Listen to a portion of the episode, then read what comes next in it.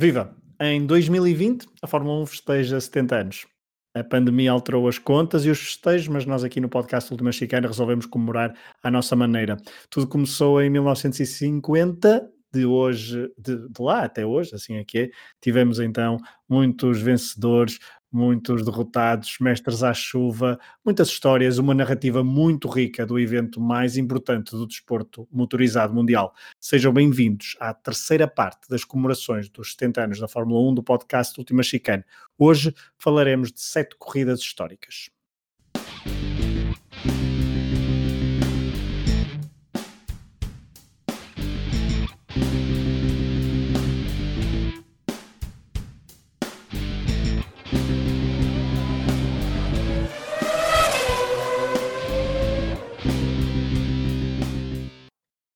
Olá, Varela. Olá, Fragoso. Se escolher pilotos e equipa já foi difícil, escolher sete, sete, corridas míticas foi um desafio que o de Miguel correspondeu à altura. Sem dúvida. E, uh, e estou muito curioso para ouvi-lo falar. E eu acho que aqui ele vai mesmo falar, nós só, só vamos ouvir e pontuar de vez em quando com alguns comentários pequeninos, mas estou muito curioso para ouvir falar sobre estas sete corridas que foram escolhidas pelo Miguel. É isso, vamos deixar o Miguel brilhar. Ele já tem o cinto apertado. Olá, Miguel. Olá, senhores Senna e Prost dos podcasts Fórmula em Portugal, tudo bem? Ah, muito bem, muito bem. Eu, eu, pelos últimos episódios, eu depreendo que seja o Senna e o Varela ou o Prost, mas isso, mas isso fica para, para os Deixa ouvintes. Deixa o vosso critério. Exato, exato. Fica ao critério dos ouvintes. Um, Miguel Lourenço Pereira então, tem-nos acompanhado nestes, nesta série de episódios especial sobre uh, os 70 anos da Fórmula 1. Hoje vamos falar de corridas históricas. Fica já o alerta, porque haverá uma quarta parte em que o Miguel escolherá uh, sete traçados, sete pistas icónicas de Fórmula 1, mas esse será um conteúdo em exclusivo para patronos do Hemisfério Desportivo. Para saber mais, patreon.com.br hdesportivo e poderão saber então como se tornar membros do uh, Hemisfério Desportivo e ter acesso a conteúdos exclusivos. Um deles será então um episódio onde um, eu, Varela e o Miguel vamos conversar sobre sete traçados míticos da Fórmula 1. Miguel, vamos sem demoras, mas é às sete corridas. Os ouvintes mais atentos já sabem qual é a lógica que adotaste, uma lógica, uh, digamos assim, uma corrida, uh, uma escolha por década, assim é que é. Vamos à década de 50 e vamos ao ano de 57, no exigente e longo traçado de Nürburgring, quando, a 4 de agosto, Juan Manuel Fangio, de quem falamos no primeiro episódio especial de, dos 70 anos da Fórmula 1, deu um show na arte de conduzir e selou o pentacampeonato.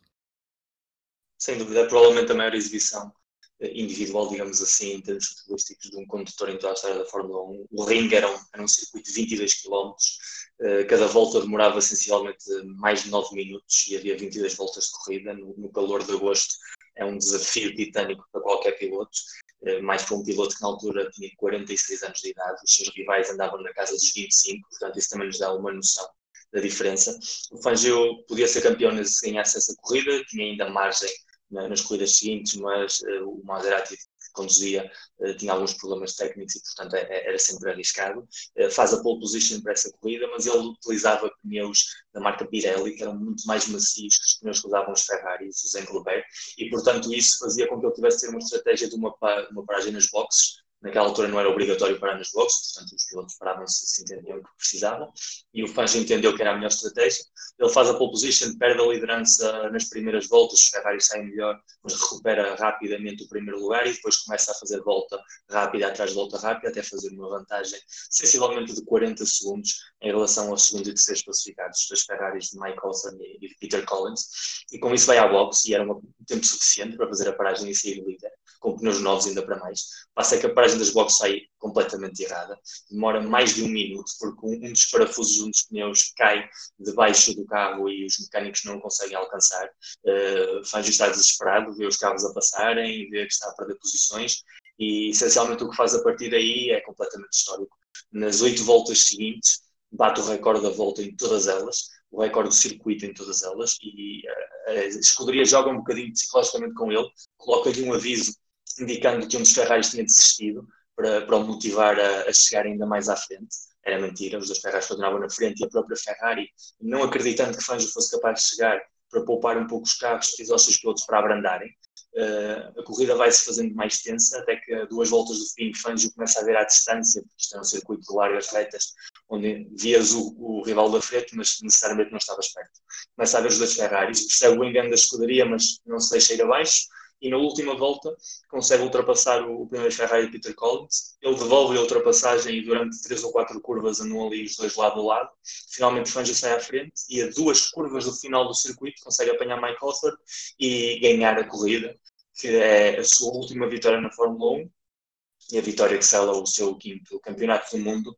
E é de tal forma épica a vitória que no final os próprios pilotos da Ferrari vão buscá-lo ao carro e levam-no em ombros até ao pódio, reconhecendo completamente a mestria da sua condução nessa tarde.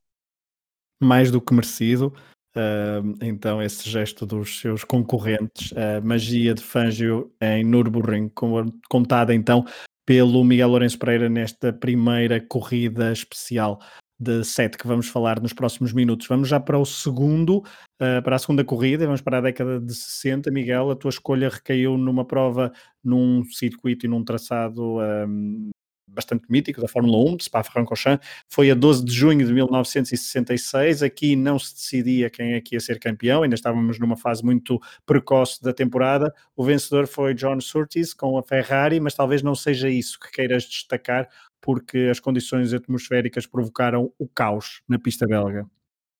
Exatamente. O circuito de Spa na altura era muito mais parecido no Nürburgring em termos de distância do que o atual. O atual é uma versão encurtada desse circuito.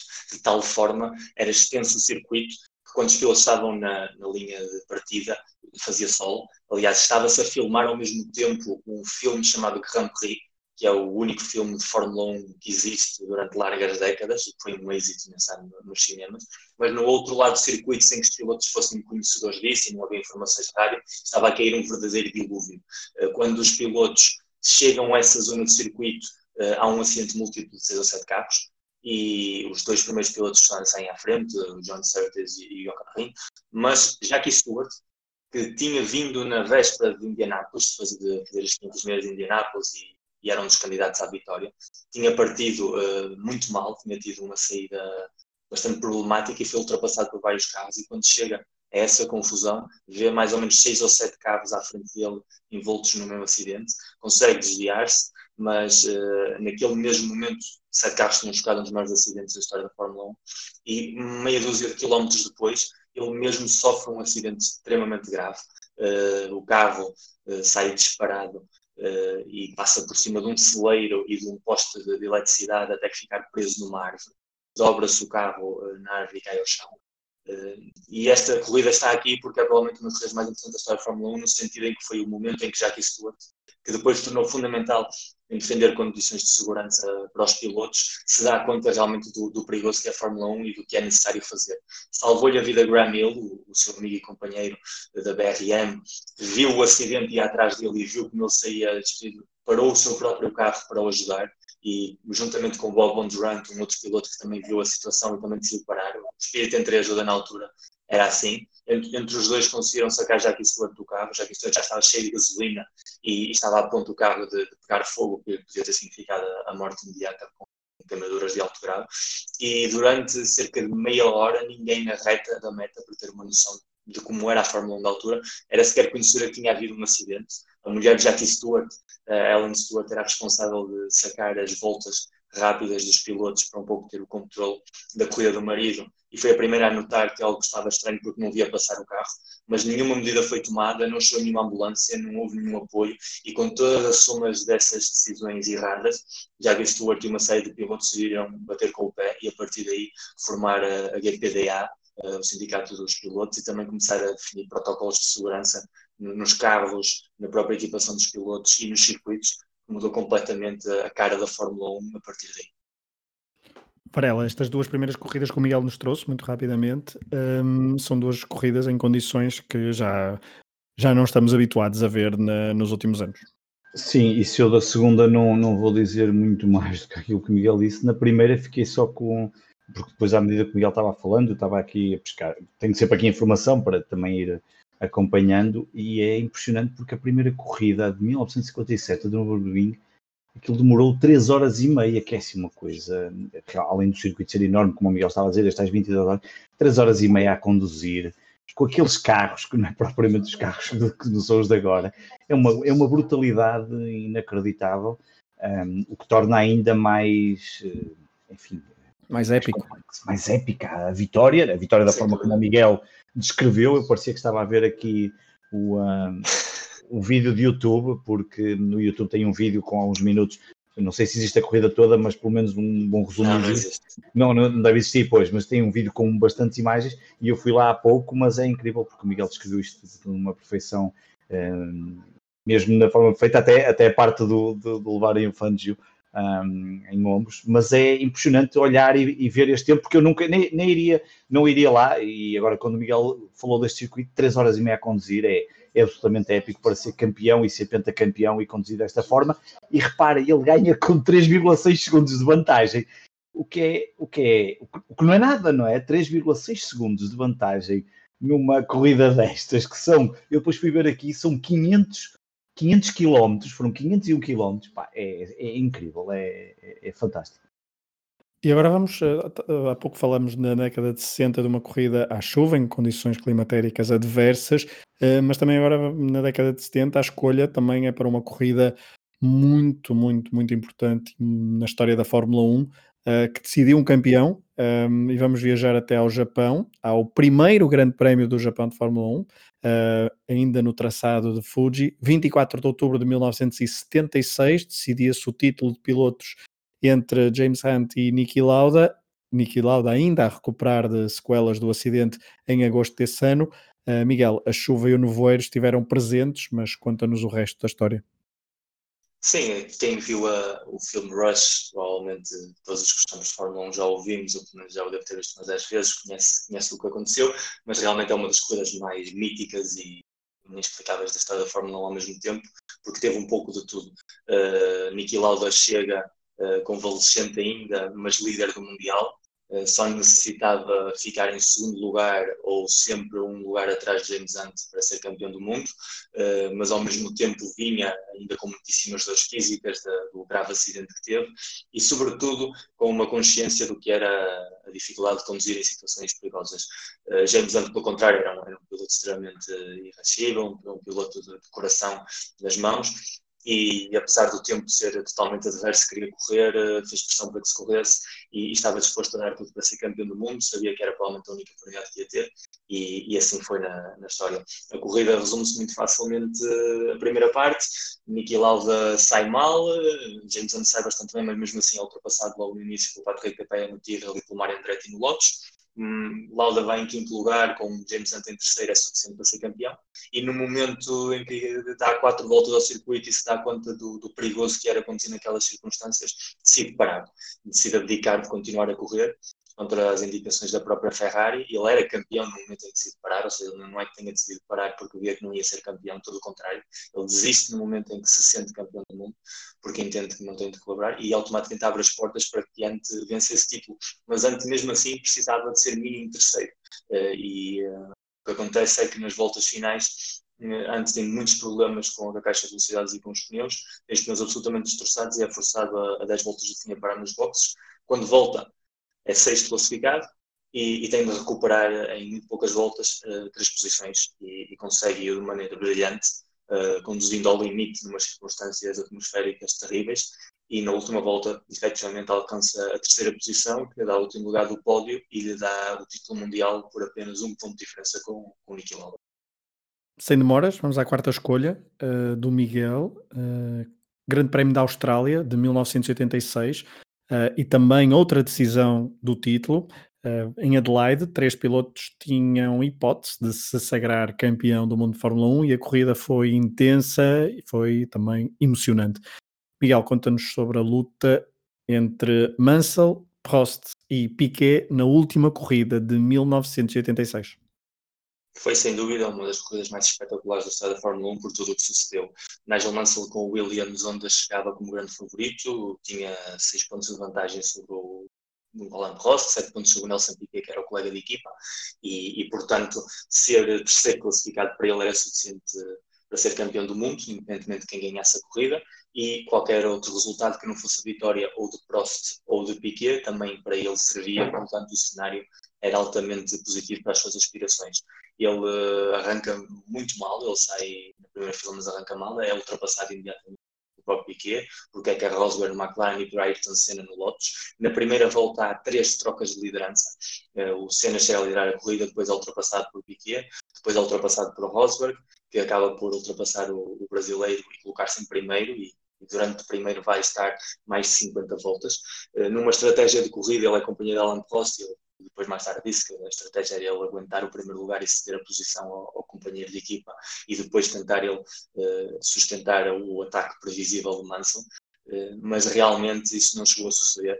É que a Rosberg desiste, uh, o que coloca imediatamente Piquet no primeiro lugar, uh, entretanto Mansell e Prost tinham lutado pelo segundo e terceiro lugar, Prost acaba por passar, Mansell sente-se cómodo, porque é terceiro, é suficiente, independentemente dos resultados dos rivais, para ser campeão do mundo, mas tentando manter um pouco o ritmo de Alan Prost, numa ultrapassagem que faz um ligia, o, o pneu dianteiro esquerdo arrebenta uh, numa reta larga e automaticamente atira para fora da corrida.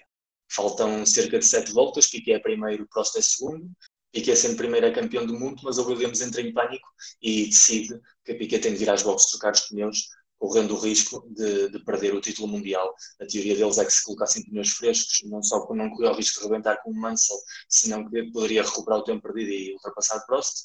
Uh, isso não aconteceu, Piquet bem que se esforçou, recuperou até 10 segundos de, de desvantagem com o francês, mas no final, na última volta, Prost corta a linha de meta em primeiro lugar e com isso ganhou o seu segundo título mundial da forma provavelmente mais inesperada possível.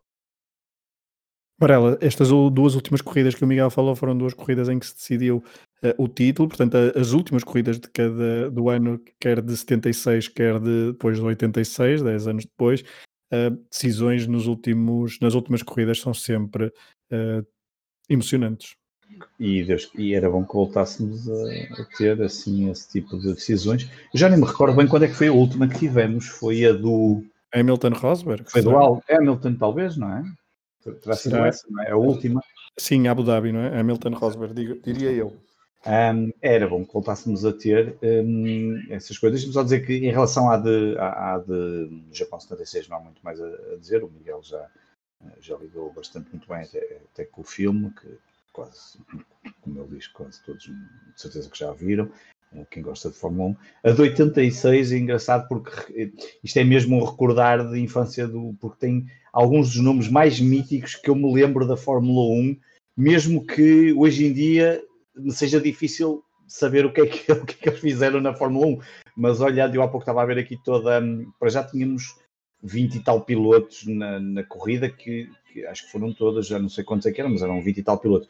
E temos aqui nomes absolutamente eu diria, clássicos da Fórmula 1, a começar logo pelo grande Stephanie Johansson da Ferrari, depois Martin Brundle, René Arnault, Jonathan Palmer, Theo Fabi, Patrick Tambay, Keke Rosberg, uh, Derek Warwick, Thierry Boutsen, Andrea Di Césares um, ehm, e Alessandro Nanini, por exemplo, são assim nomes, Michel Alboreto, que também, também lá estava, era o piloto da Ferrari, que são nomes que, que eu era miúdo e lembro perfeitamente, mesmo que agora não o consiga, alguns, claro, progrediram e fomos acompanhando, mas que não consigo ehm, desligar porque são, fazem parte do imaginário da Fórmula 1 e esta corrida de 86 e outras épocas daqui desta altura trazem estes nomes que, que para sempre na, na, minha memória em termos de Fórmula 1. Vamos avançar rapidamente já para a quinta escolha, década de 90, e é uma corrida que nos remete para memórias positivas de Ayrton Senna. Talvez muitos de vocês possam vocês, ouvintes, possam escolher uh, Imola 94 como uma corrida um, impactante dos anos 90, só que o Miguel escolheu falar de cena por bons motivos. Viajamos então agora até 11 de abril de 1993, no Grande Prémio da Europa, em Donington Park, onde a Ayrton Senna, Miguel, a Ayrton Senna do Brasil, fez uma primeira volta memorável. Uma primeira volta e uma corrida absolutamente fascinante. É difícil que uma corrida consiga definir um piloto tão bem como Donington define a cena, pelo seu brilhantismo, pela sua audácia e pela sua capacidade de superar todas as expectativas. O McLaren que ele conduz é um carro manifestamente inferior ao Williams Renault e, e se calhar até mesmo ao, Benetton Renault de, de Michael Schumacher. A, a, a qualificação é em seco, e, e não consegue melhor do quarto lugar, atrás do, do alemão e dos dois Williams, Prost e Damon Hill, e, mas a corrida, a corrida é, é debaixo de um dilúvio importante, um dos dilúvios maiores que vimos numa corrida de Fórmula 1 nos tempos modernos. Provavelmente essa corrida hoje não teria tido lugar, pelo menos a saída não teria sido possível porque seria atrás de um safety car. Nessa altura esses conceitos não existiam e ainda bem porque nos permitiu ver uma primeira volta de excelência. Cena arranca mal, inclusive, é ultrapassado por Carl Wendlinger no Sauber, que era o quinto classificado na, na linha partida, mas dentro das primeiras seis curvas consegue colocar-se em segundo lugar, ultrapassando possivelmente primeiro Schumacher, depois Wendlinger e depois Lemanil, e no final da volta cola-se Alan Prost e ultrapassa como se não houvesse qualquer diferença nenhuma entre os dois monolugares, e a partir daí voa, voa para uma vitória que esteve rodeada de circunstâncias únicas. Essa corrida, Ayrton Senna é forçada a ir quatro vezes às boxes, Alan Prost vai sete vezes, ficou em terceiro lugar. Damon Hill vai seis vezes, ficou em segundo lugar. Imagina uma corrida de Fórmula 1 com seis e sete para nas boxes. Senna vai menos vezes porque a sua capacidade brutal de conduzir à chuva lhe permite, durante as mudanças do clima, em que de repente parece que vai parar de chover e todos vão colocar slicks, até que depois volta a chover e todos vão colocar molhado, Senna em muitas dessas ocasiões decide ficar com os pneus que já tem e, portanto, conduzem em pista molhada com pneus slicks, conduzem em pista seca com pneus molhados e isso permite-lhe organizar melhor a vantagem que tem sobre os rivais. Não comete um só erro em toda a corrida, enquanto a maior parte dos rivais em algum momento sai de pista, Senna mantém-se sempre sobre o asfalto e acaba por assinar uma das vitórias mais memoráveis que qualquer piloto vez teve no circuito de Fórmula 1, com um condicionante ainda para mais do dilúvio que se vivia nessa tarde em Inglaterra. Vamos avançar para a sexta escolha. Uh, e se falamos ainda agora da Ayrton Senna do Brasil, vamos precisamente para o Brasil, já no século XXI, uh, vamos para Interlagos. Não, não é 2008, mas é um ano antes. Em 2007, 21 anos após Adelaide, três pilotos tinham então hipótese de conquistar o título na última corrida do ano. Hamilton, Alonso e Raikkonen. Dois McLaren e um Ferrari. Um estreante, um bicampeão do mundo e um finlandês voador. Miguel, o volante é teu. Nós podemos ter falado efetivamente de 2008, que também tem um final uh, próprio para cardíacos, digamos assim, que basicamente deu uma celebração de título por uns breves segundos. Mas eu acho que a corrida anterior é ainda mais interessante, porque, em primeiro lugar, Lewis Hamilton chega, podia ter sido campeão na corrida anterior na China, comete um erro infantil ia ter essa possibilidade, mas ainda assim chegava ao Brasil como, como máximo favorito, com uma vantagem pontual uh, bastante grande, tanto sobre Raikkonen como sobre Alonso. Ele provavelmente só tinha terminado nos quatro primeiros lugares, tendo em conta o, o, carro que tinha e as circunstâncias de corrida, ele sai da, da primeira fila, da segunda fila, permite-lhe uh, gerir essa vantagem. Ao mesmo tempo tinha de lidar com a guerra interna que sai na McLaren, mítica. Se a guerra Senna Prost durou anos, a guerra Alonso Hamilton durou uma época, mas pareceram várias, tal foi a quantidade de episódios que, que vivemos. E depois, por outro lado, uma Ferrari que, que, todos tinham dado por descartada a metade do Campeonato do Mundo, que faz uma recuperação final uh, inexplicável e inesquecível também para os tifosis permite a Raikkonen poder uh, lutar pelo título. Os dois Ferraris saem à frente, saem muitíssimo bem, Felipe Massa em primeiro e Raikkonen em segundo, conseguem sair Alonso em terceiro.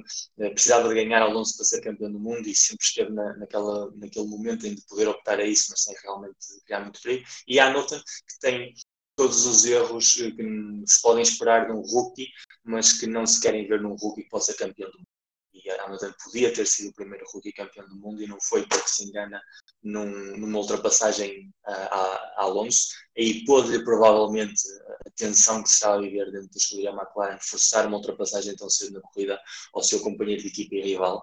E esse erro custa-lhe várias posições e depois, um pouco mais à frente, quando tentava recuperar essas posições, comete um erro com os comandos eletrónicos do McLaren, forçado a reiniciar o, o, computador de bordo e isso obriga-o a, a, cair para as últimas posições e a começar uma corrida de recuperação. E o alucinante é que verdadeiramente Hamilton consegue, vai recuperando lugar atrás de lugar, entre as desistências que, que, se vão verificando e o seu talento e a capacidade de McLaren, ele consegue chegar até ao sétimo posto, uh, mas uma vez que Massa cede a liderança a Raikkonen, automaticamente Hamilton tinha ser quinto para ser campeão do mundo, as últimas duas voltas tentar aproximar-se ao máximo dos dois BM, dos dois Williams BM, tinha à frente, não consegue, e finalmente contra todo o prognóstico, Kimi Raikkonen é campeão do mundo e Lewis Hamilton, por um só ponto, empatado com Alonso também, uh, acaba por ver uma oportunidade histórica escapar-lhe das mãos. Varela, Raikkonen é o último campeão do mundo pela Ferrari. Um, Lembras-te desta, desta vitória do finlandês ao serviço da escuderia? E, um, e, portanto, isto era o que eu gostava de ver uh, voltar a acontecer, que é um piloto da Ferrari a vencer um piloto da Mercedes, e neste caso a Lewis Hamilton, embora aqui Mercedes era McLaren, um, mas não me parece que vá, ser, que vá acontecer tão, tão cedo, mas estava aqui a ouvir o Miguel a falar sobre esta corrida e a pensar que um, eram outros tempos, não só conquistou o título de campeão do mundo, como a Ferrari dominou claramente o Mundial de Construtores, uh, ganhou com mais do dobro dos pontos sobre a BMW Sauber, um, outros tempos. Uh, Mas isso, isso, foi, isso foi porque tinham desclassificado a, a McLaren. A McLaren, exatamente, sim, sim. Mas, mas mesmo, a McLaren neste, mesmo assim ganhava, uh, não, a ganha, é, pois, provavelmente tinha ganho, exatamente, também é verdade, tinha ganho o último, também havia essa, essa coisa que não estava aqui a recordar. Um, mas pronto, olhando só para os dados em brutos era o que eu gostava, mas não, não me parece seja assim uma coisa tão fácil e que estamos longe em termos de Ferrari de, de ver algo parecido com isto e com esta emoção que é ganhar na última corrida uh, e um campeonato que era, como o Miguel disse, não é? Raikkonen 110 pontos e Hamilton e Alonso com 109 e mesmo Felipe Massa bem logo atrás com 94, portanto uh, uma luta bastante renhida que é aquilo que nós, nós, nós queremos ver na, na Fórmula 1 e que volta a acontecer o mais rapidamente possível. É, eu antes, de, antes de, de, gravarmos este programa estava a falar com o Rui Silva, uh, companheiro do, do Hemisfério Desportivo, um, sobre estas escolhas e ele disse que de facto o Campeonato do Mundo de 2007 é, do, é, o seu, é um dos seus preferidos e de facto é um, é um campeonato muito emocionante. Uh, Lewis Hamilton perdeu em Interlagos, mas no ano a seguir também esteve uma ou duas curvas de voltar a perder. E o que seria se não tivesse havido esse, esse campeonato do mundo? Poderia a história da Fórmula 1 ter sido completamente diferente nesta segunda década do século XXI. Vamos avançar para a última corrida, precisamente nesta última década um, que, que vivemos. Sétima e última escolha é a escolha que mais me intrigou, digo já. 24 de junho de 2012, Grande Prémio da Europa em Valência. Foi uma corrida emocionante, conquistada por Fernando Alonso, ao serviço da Ferrari. Foi o primeiro piloto na altura a repetir uma vitória no ano de 2012, que Uh, começou com sete corridas e sete vencedores diferentes, portanto, só a oitava corrida é que houve uma repetição no primeiro lugar do pódio. Miguel, Schumacher até regressou ao pódio nesta prova, finalmente, mas conta-nos então o porquê de Valência 2012. Sinceramente, eu não sou, nunca fui um grande fã do Fernando Alonso, apesar de ser um piloto brilhante, mas o que ele faz nesta corrida é, é absolutamente espantoso. E, e, sobretudo, essa temporada, o que significa, provavelmente a temporada mais competitiva como bem disseste, sete corridas, sete vencedores diferentes, o que mostrava bem que tudo podia acontecer e realmente o que acontece em Valência é um pouco de tudo. E acho que resume bem o que era essa Fórmula 1, independentemente do domínio que houve a nível de títulos da, da Red Bull, era um domínio bastante questionável, muito diferente ao domínio recente da Mercedes, que é bastante mais implacável. A Red Bull conquistava os títulos, mas durante as temporadas quase sempre havia essa sensação de que algo podia acontecer e esse provavelmente foi o ano que mais sensação deu de que podia haver um vencedor surpresa ou, ou haver uma dinâmica diferente. O Ferrari que o Alonso conduzia não era propriamente nem o melhor carro esse ano, nem sequer o melhor carro da, da grelha de partida. Ele faz uma, uma qualificação bastante má, ele está em décimo na, na fila de largada. Uh, em princípio, é uma corrida que encaixa bem com o Red Bull, portanto, não havia muito que fazer.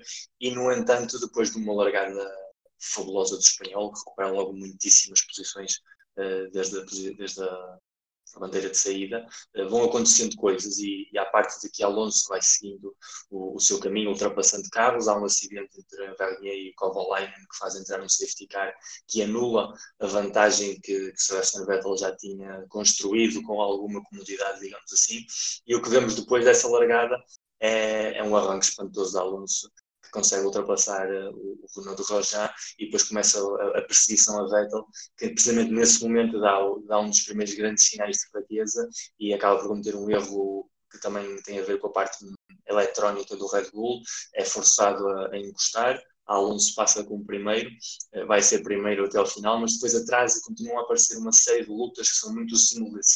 Uh, Lewis Hamilton faz uma, uma excelente corrida até que tem problemas, que imagem de marca do, do McLaren dessa temporada e aparece um esforço India também numa posição uh, muito interessante. E afinal nas contas aparece também Michael Schumacher, que, que nesse seu regresso à Fórmula 1 não tinha sido muito feliz e aí consegue aquele que é o seu último pódio e com 43 anos, desde 1970 que já cobraram que não havia um piloto tão longevo a, a subir um pódio de Fórmula 1, na altura não se sabia que seria o último, mas assim foi.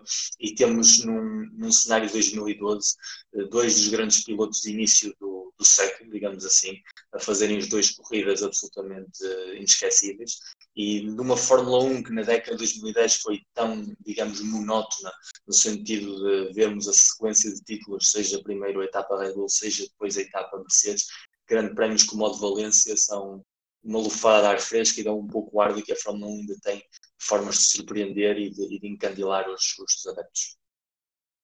Varela, como esta década ainda está mais fresca na nossa memória, uh, não sei qual seria uma possível tua escolha, não, não preparamos isto, não preparei isto. Eu poderia ter escolhido uma, uma outra semelhante, uma, uma corrida em Baku, um, ehm, que agora estou na dúvida qual é o ano, mas é uma corrida absolutamente uh, louca, poderei depois uh, confirmar, mas é uma corrida louca e também num circuito bastante semelhante ao de, semelhante no sentido de ser um, um o circuito citadino, ah, então semelhante ao de Valência, mas uh, algum comentário a esta escolha quer de Valência, quer também a outras corridas do século um, da segunda década do século XXI, assim aqui? É um, eu tenho sempre uma dificuldade em responder a, a assim a, a, corridas que sempre uma dificuldade de memória, não tenho esta capacidade que o Miguel tem nem, nem, nem, nem, por, nem perto da, que ele consegue fazer aqui.